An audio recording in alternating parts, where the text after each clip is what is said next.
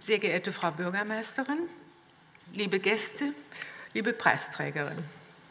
Vor ein paar Tagen gestand mir Ulrike Edschmidt eine literarische Laune. Sie könne nichts wirklich mit Adjektiven anfangen. Und ja, man merkt es beim Lesen. Mit dieser Aversion ist sie zwar in ihrer Kunst keineswegs allein, und gern hielte ich mich ja auch heute daran, wo es um ihr jüngstes Buch, Das Verschwinden des Philipp S. geht. Doch Philipp S. ist kein Adjektiv und eine Laudatio ohne Adjektive ist unmöglich. Gerade dieses Buch durfte man so skeptisch und loyal, so zart und diskret, aber gleichzeitig so klarsichtig und ungerührt, so durch und durch künstlerisch finden, wie die Jury vor uns, die Jury des Grimmelshausen-Preises, nämlich es getan hat. Und besser lässt es sich auch nicht, lässt es sich auch nicht würdigen. Dabei geht es in diesem Buch ganz hart um politische Geschichte und um Zerreißproben individueller Lebensentwürfe. Später hat sich Edschmidt in der aufständischen deutschen Nachkriegsgeneration positioniert.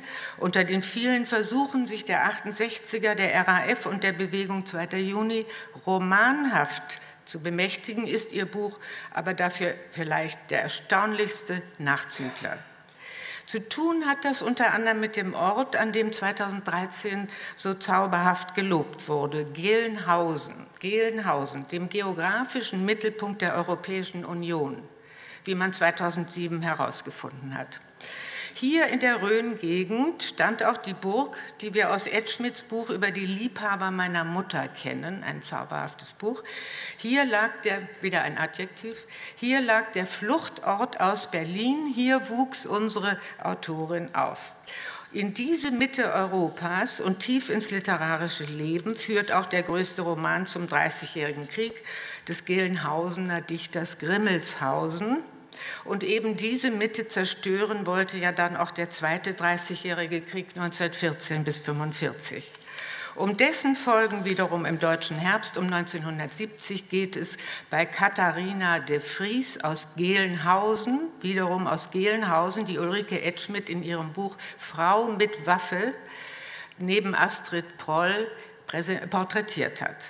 Beide Frauen hatten sich aktiv auf terroristische Zeiten eingelassen, wie es das Buch im Untertitel nennt, doch es erschien erst zwei Jahre vor der offiziellen Selbstauflösung der RAF 1996. Edschmidt half bei diesem Vorgang mit ihrer Erinnerungskunst. Begriffe wie Terroristin schrieb sie zerstören das lebendige Einzelwesen mit seiner Geschichte. Dabei ging es natürlich auch um ihre eigene Geschichte.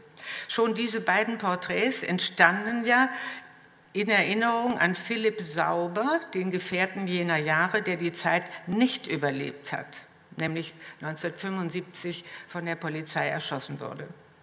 Fast 20 Jahre später liegt diese Erinnerung nun also vor als eigenständige Literaturgattung. Fast alle Bücher bis dahin von Ulrike Edschmidt waren in langen Gesprächen mit den Protagonistinnen entstanden. Aber was heißt Gespräche? Tatsächlich verfeinerte Ulrike Edschmidt von Buch zu Buch ihre Technik des Zuhörens, ohne sich auszublenden. Es entstand sozusagen ein hermeneutisches Selfie Zweierlei Zeitgeschichte verwoben mit zweierlei Erinnerung, das Ganze noch kommentiert wie in der antiken Tragödie der Chor die Handlungen der Akteure. Die Positionen von Stimme und Gegenstimme innen und außen einzuschmelzen in einen einzigen diaphanen Text als biografische Quadratur gleichsam. Zwar sind Ulrike Edschmidt selber schlimme familiäre Verstrickungen erspart geblieben. Fries aus Gelnhausen lebte ihr das Dilemma vor, zwischen geliebten Männern und ebenso geliebten Kindern in den Sog terroristischer Verheißungen zu geraten. Die Liebe zu Werner Sauber, diesem verführbaren Studenten aus wohlhabendem Hause, hat Ulrike Edschmidt bemerkenswert weit mitlaufen und bemerkenswert viel Unbill ertragen lassen. Wer weiß, wie weit sie ohne ihr Kind aus der ersten Ehe gegangen wäre. Für dieses inzwischen erwachsene Kind und uns späte Leser stehen dafür nun nach 40 Jahren Trauerarbeit Sätze von melancholischer Genauigkeit und Nachliebe auf dem Papier, um unvergesslich zu werden. Das Verschwinden des Philipp S. ist das erste Buch Edschmidts über einen männlichen Protagonisten und das zweite nach dem Mutterbuch. Wie dieses entstand es nicht aus einem Live, sondern aus einem halben Totengespräch dieser hochliterarischen Gattung, die sich in Edschmidts Erinnerungsbuch über Erna Pinner und Kasimir Edschmidt, ihren Schwiegervater, vollendet präsentiert. Nun aber, 15 Jahre später, verschmelzen Stilzüge einer kriminalistischen Recherche mit politischer Erinnerung, historische Bewertung mit amoröser Beschwörung. Jeder Satz sitzt, jeder narrative Schnitt treibt die Handlung. Eine asketische, muskulöse und dennoch blutvolle Kunstleistung, übrigens mit einer ganz eigenen Pointe. Denn der junge Student aus gutem Hause, der sich in terroristische Kreise verirrt und darin untergeht, kam tatsächlich schon 1984, also vor 30 Jahren, zur Literatur, und zwar in Paris. Benjamin C. hieß die notdürftig verschleierte Hauptfigur im einzigen Roman des Philosophen Bernard-Henri Lévy, ein voluminöser Egotext, ausschweifend in geografischer, psychologischer und historischer Hinsicht. Edschmidts Buch über Philipp S. ist in jeder Hinsicht das leuchtende Gegenteil, stilistisch, menschlich, politisch. Wo Levi, wo Levi eine Allegorie vorführt, spürt man bei ihr Fleisch und Blut.